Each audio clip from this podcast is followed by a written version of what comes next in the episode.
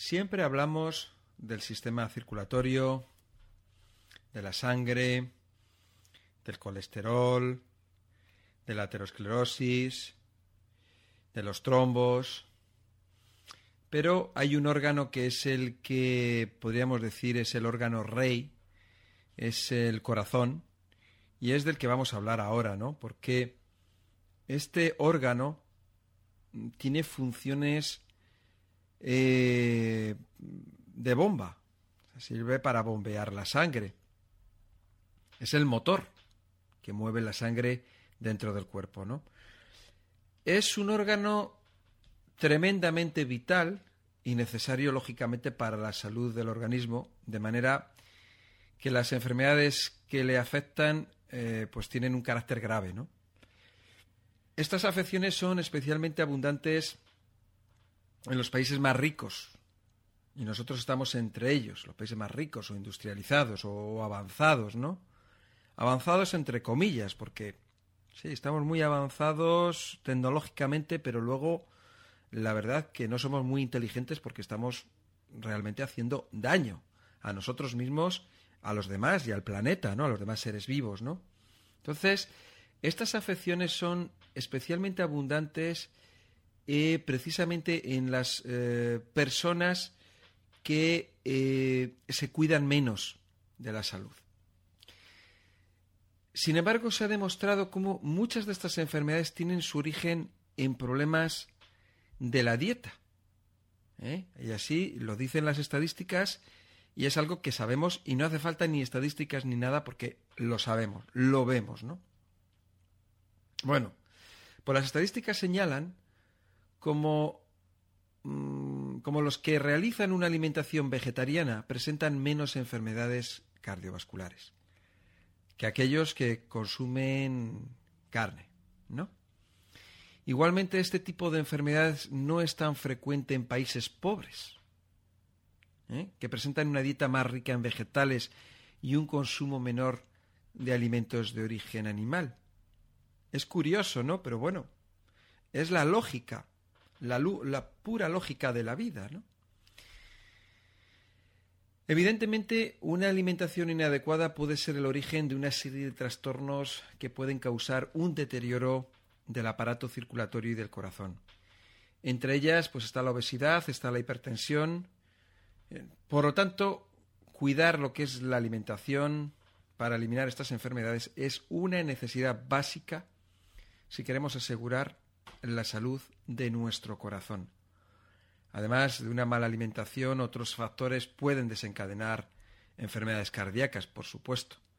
Eh, la falta de ejercicio, muy importante. Recordar que el corazón es un músculo y como músculo se tiene que ejercitar. ¿eh? Tenerlo en cuenta, es un músculo. Como un músculo de los brazos o de las piernas o de la espalda.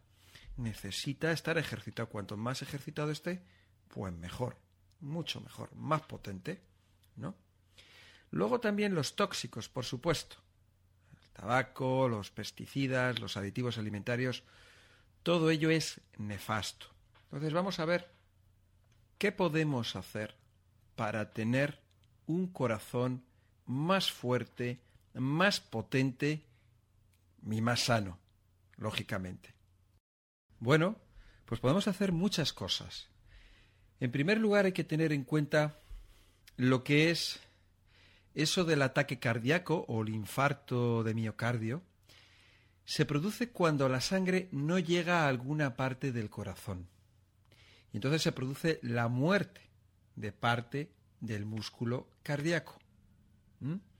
Se muere esa parte porque no llega el oxígeno a las células, por lo tanto, no van a poder moverse, no puede hacer el trabajo el músculo las razones que impiden la llegada de la sangre al corazón eh, son las obstrucciones que se producen o las obturaciones de estas arterias coronarias por la presencia de placas o la existencia de algún coágulo.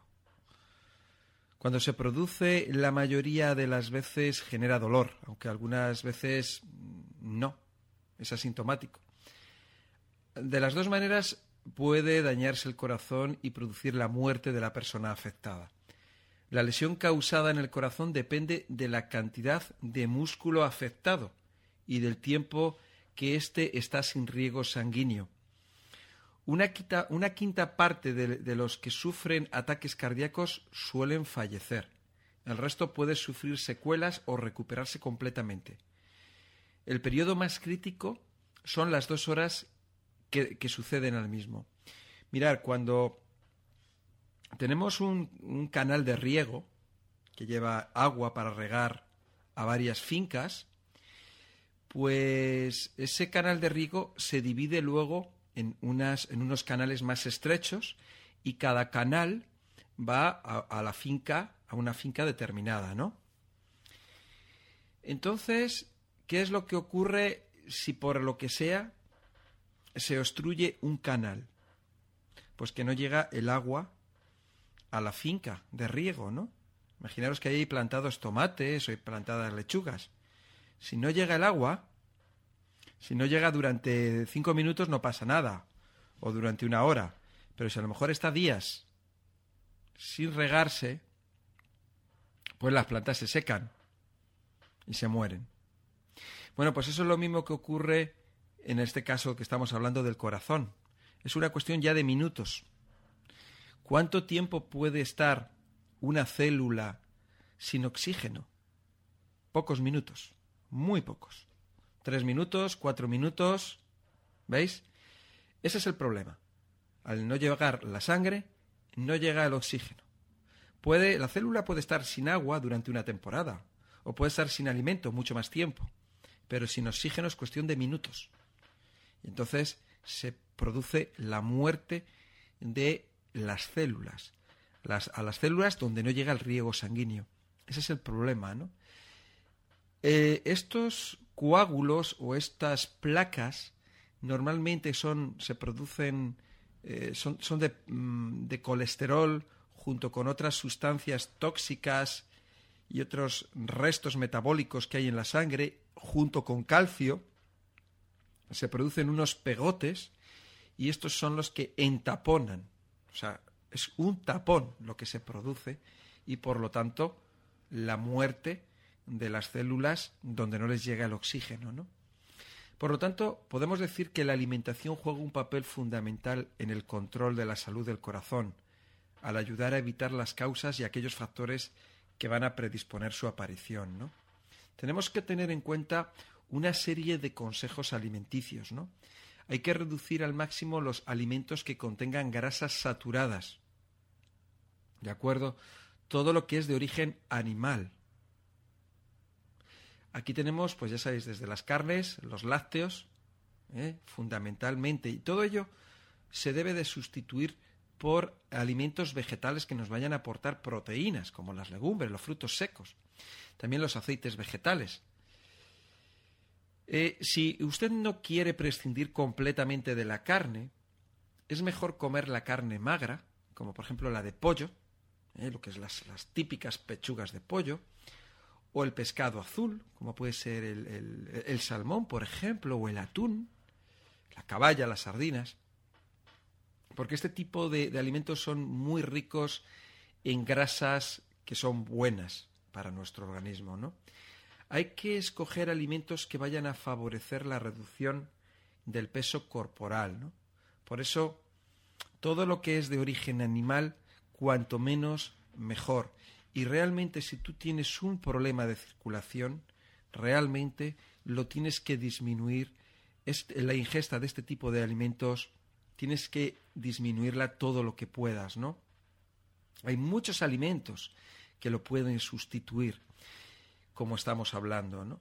Por supuesto, todo lo que son legumbres, las frutas, las verduras, son muy interesantes. También los alimentos ricos en fibra porque la fibra soluble dificulta la absorción de colesterol a través de las pares del intestino, por lo que una alimentación rica en vegetales que la contengan va a ayudar a reducir y prevenir todas aquellas enfermedades que están relacionadas con ello, ¿no?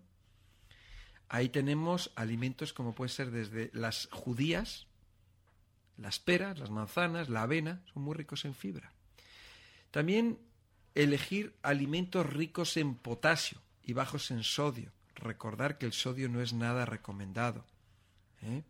Alimentos ricos en potasio están las patatas, los plátanos, los tomates, los meclocotones, las uvas, ¿no?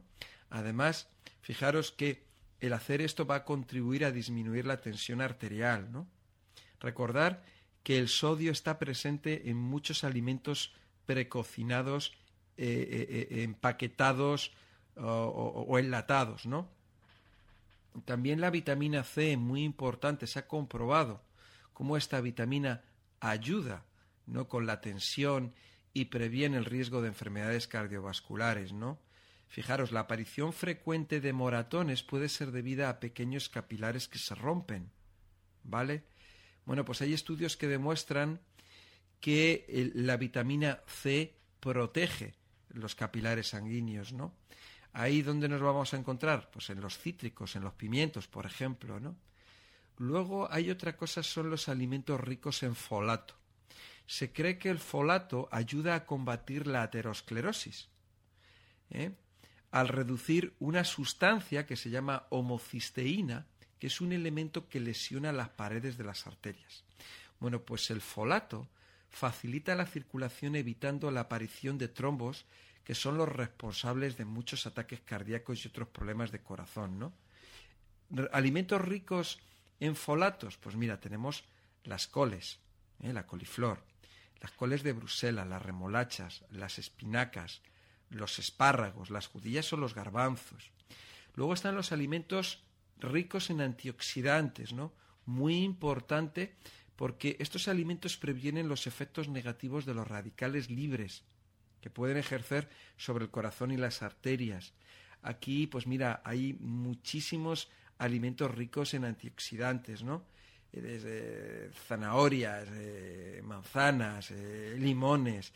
Bueno, bueno, hay una mm, cantidad impresionante de recordar que los los antioxidantes serían desde el betacaroteno, la vitamina C, la vitamina E. Luego tenemos minerales como el cobre, zinc, selenio, bueno, y más minerales, aminoácidos también, hay muchos aminoácidos que son antioxidantes. Eh, los ácidos grasos, o sea, las grasas buenas, también tienen propiedades antioxidantes.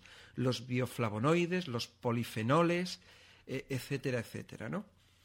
Hay que evitar el consumo de estimulantes porque, por ejemplo, la cafeína debe limitarse al máximo porque puede producir arritmias al tener efectos estimulantes. Por lo tanto, en personas con problemas cardíacos deben de evitar el consumo de café y de té o de bebidas de estas de refrescantes, de cola o que tengan gas. El alcohol, por supuesto, ¿eh? el alcohol eliminado completamente, ¿no? El tabaco, pues no os voy a decir nada del tabaco, porque si ya todos lo sabemos, es, el, es un veneno peligrosísimo. Y luego también los problemas de la vida diaria. Tenemos que intentar, de verdad, pues los problemas que no nos afecten tanto. Bueno, pues los problemas son los problemas, y bueno, y quieras que no, pues están ahí. Bueno, pues que no nos repercutan mucho, porque si no, pues acaban con nosotros, ¿no?